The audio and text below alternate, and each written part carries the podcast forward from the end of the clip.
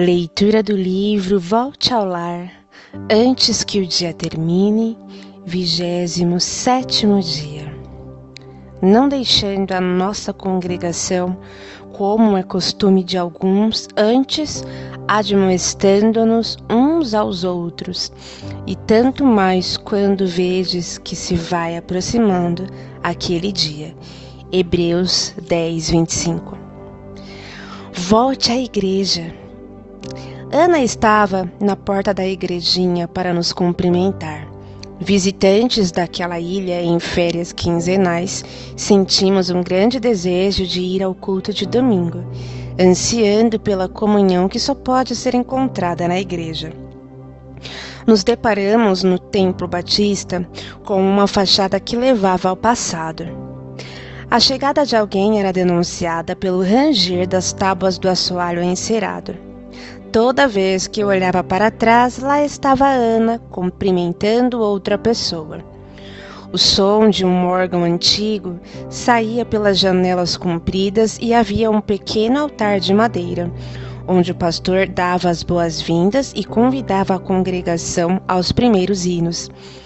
Esses hinos, com letras distribuídas em histórias, frases densas e maravilhosas, vinham sempre após a descrição de seus autores. Todos os bancos possuíam um local apropriado para estar de joelhos, acomodar Bíblias e taças de ceia. Os vitrais, com seus ornamentos em filetes, ilustravam videiras que subiam pelas janelas altas. Precisamos de apenas alguns minutos para concluir que todas as pessoas ali se conheciam Famílias, vizinhos e parentes do outro lado da cidade se apinhavam nos bancos. As crianças balançavam as pernas esperando pela hora de ir para a salinha de estudo. Foi quando a voz do pastor encheu o templo com uma pregação sólida sobre o amor e o zelo aos valores fundamentais. Quando o culto terminou, conhecemos o mural de missões e fomos em direção àquelas velhas portas de madeiras, gratos pelo amor de Deus manifestado em igrejinhas ou grandes auditórios. Cumprimentamos os membros que estavam curiosos para saber se seríamos novos frequentadores ou apenas visitantes. E, como se toda a gentileza ofertada fosse apenas uma pequena amostra, Ana nos convidou a visitar sua casa, almoçar com sua família e fazer parte dessa nova comunhão no dia seguinte. Não poderíamos ir devido a um compromisso, mas entendemos com sua generosidade, Ana foi o corpo de Cristo para nós naquela noite. Não sei por que abadias e vitrais sempre me atraíram, com suas vozes sussurradas. Habituada ao perfume de móveis velhos, à simplicidade de outros tempos, sinto que capelas me chamam a orar. A música vem do órgão e sermões, perdão, a música que vem do órgão e sermões pronunciados por homens de cumprimento firme e grave moram na primeira igreja que conheci. Eram homens de sólida integridade, exemplo para todos. Não importa quais os desafios de conviver tão de perto com as mesmas pessoas e enxergar com maturidade suas qualidades e defeitos, sempre será uma honra e um exercício de paixão encontrar um seio no qual descansar, uma igreja com luz amarelada e quente. A igreja que Jesus falou não está isenta de vivenciar preconceitos, sentimentos mesquinhos e angústias. O respeito àquilo que Cristo veio fazer entre os homens fará da igreja um abraço de Deus dentro da comunidade. Um pequeno cordão de unidade com elos mais fortes que todos os outros e que a sociedade jamais compreenderá. Salmo 133. A proposta de liberdade que o mundo nos ensina separa uns dos outros por interesse egoísta e se opõe desde o princípio a qualquer forma gregária de convívio que afirme que pertencemos a um lugar. Jesus levou a igreja para um monte, Mateus 5, sabendo que seus ouvintes não seriam aceitos nos pátios da religiosidade humana. Gente na escadaria causava tropeços aos doutores da lei. Os famintos de amor não caberiam na sinagoga pequena. Desde então, a igreja tem tido vitórias sobre os sofismas deste mundo. Mas quantas de nós têm trocado a rígida disciplina do amor de Deus por filosofias suaves ao paladar? Como Narciso diante de sua própria imagem, Quantas mulheres querem uma fé que reflita seus pensamentos e suas concepções poéticas no lugar dos pensamentos inigualáveis de Deus? A solidão de estar distante das igrejas faz esfriar nossa fé, como uma vela cujo fogo se esvai. A palavra que gerou a vida nos faz atrelados uns aos outros por um calor que vai muito além de corpos em um mesmo lugar. Nosso coração bate em unidade em toda a terra. A Igreja é o triunfo de um Evangelho que propõe tolerância entre os diferentes e integração de linguagem. Determina que temos que nos ausentar de nosso ego e aceitar com humildade serviços mais importantes que nossas expectativas. A integralidade dessa vivência está no interesse pelo crescimento do outro Colossenses 3, do 1 ao 17. Com olhos marejados, veremos nossas crianças sendo transformadas em homens e mulheres à luz da palavra de Deus e tendo Cristo como seu tutor. Igreja é a casa do Pai. São as palavras do querido Jesus em Lucas 2, 46, 49 e João 2,16. O templo, porém, somos nós templos itinerantes que levam por aí a igreja. 1 Coríntios 3,16.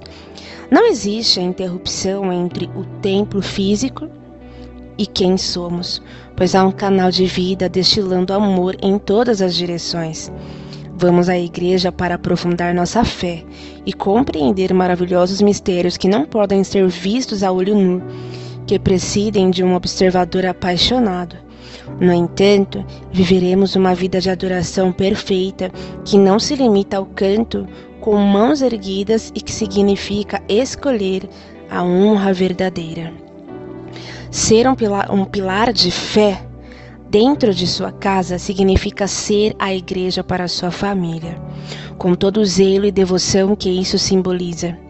Quer dizer que iremos ao templo com idêntica alegria, não o faremos esporadicamente de acordo com nossa vontade insubmissa, mas com o coração e joelhos curvados a uma presença que a tudo abraça. A constância dirá que o dia de culto será também o dia de vestir a graça e a bondade, a consideração para com o outro e o compromisso definitivo com quem nos criou. Os nossos filhos verão esse compromisso de amor e serão transformados em templos de glória para levar a luz ao mundo. Campos de trabalho surgirão da igreja como oportunidades de abençoar outras pessoas, assim como aconteceu nos primórdios, Atos 2, 45 ao 47. São campos que devem ser arados com carinho e sem ativismo. Ensinaremos lealdade e responsabilidade aos nossos filhos quando nos dedicarmos à função do ensino e caridade visitando pessoas e comungando seus sonhos, sendo úteis ao crescimento de alguém mais. De fato, a igreja é um dos melhores lugares deste mundo, mas não devemos passar maior tempo ali que em nossos lares, transferindo nossa ansiedade para seus pátios. Na verdade, tudo tem o seu tempo e o lar é o tempo de Deus para exercitarmos o que aprendemos no templo físico e na convivência dos irmãos. Todas as pessoas que nos cercam precisam não apenas ir à igreja conosco, mas enxergar a igreja em nós, em uma coerência que faça saltar para dentro da vida toda a palavra sagrada. Nossos lábios não pronunciarão crítica aos irmãos de fé ou de sangue, porque não há espaço para a voz do inimigo em um corpo de luz. Nosso exemplo de virtude ultrapassará as paredes para brilhar aos vizinhos e amigos como aos nossos filhos e marido, a verdade. 1 Timóteo 3, do 1 ao 13. As famílias devem ter seu próprio culto semanal, conduzido pelo líder da casa. Se este líder for o homem, é preciso que as mulheres ensinem seus filhos a respeitar a autoridade paterna e ter reverência no momento do culto. Reverência não é uma atitude baseada no medo ou na obediência cega e sem lógica, mas uma profunda admiração pelas coisas do alto. A palavra de Deus nos ensina a trabalhar noite e dia no ensino desses preceitos aos nossos filhos. Deuteronômio 6, do 6 ao 9.